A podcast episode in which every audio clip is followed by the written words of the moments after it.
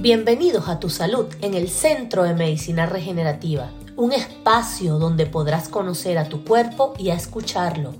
Todas las semanas daremos consejos, tips y recomendaciones sobre algo específico de nuestro cuerpo.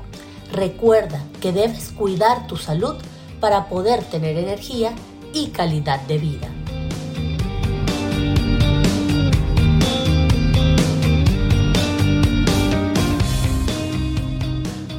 Bienvenidos al episodio de hoy de nuestro podcast.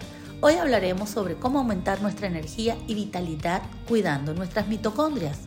Siempre me gusta definir y saben que esto para mí es importante porque si tenemos conocimiento podemos manejar mejor las situaciones de la vida. Así que las mitocondrias son pequeñas estructuras presentes en todas las células del cuerpo que se encargan de producir la energía necesaria para que nuestras células funcionen correctamente. Sin ellas, nuestro cuerpo no podría funcionar de manera adecuada y experimentaríamos una gran fatiga y debilidad. Entonces, ¿cómo podemos cuidar nuestras mitocondrias para aumentar nuestra energía y vitalidad? Una forma es mediante la alimentación y para mí una de las más importantes. Los alimentos ricos en antioxidantes como frutas y verduras pueden ayudar a proteger a las mitocondrias de los daños celulares. Además, es importante evitar los alimentos procesados y ricos en grasas saturadas, ya que pueden tener un impacto negativo en la salud de las mitocondrias.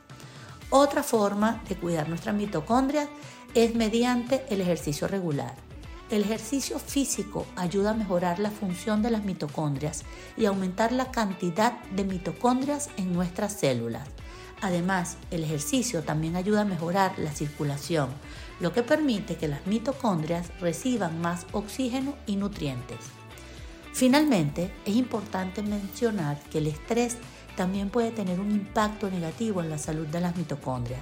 Por lo tanto, es importante encontrar formas de manejar el estrés como la meditación, yoga o ejercicios de respiración.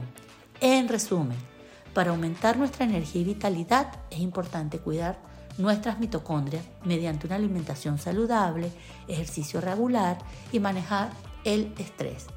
Espero que este episodio haya sido informativo y te ayude a mejorar tu salud y bienestar.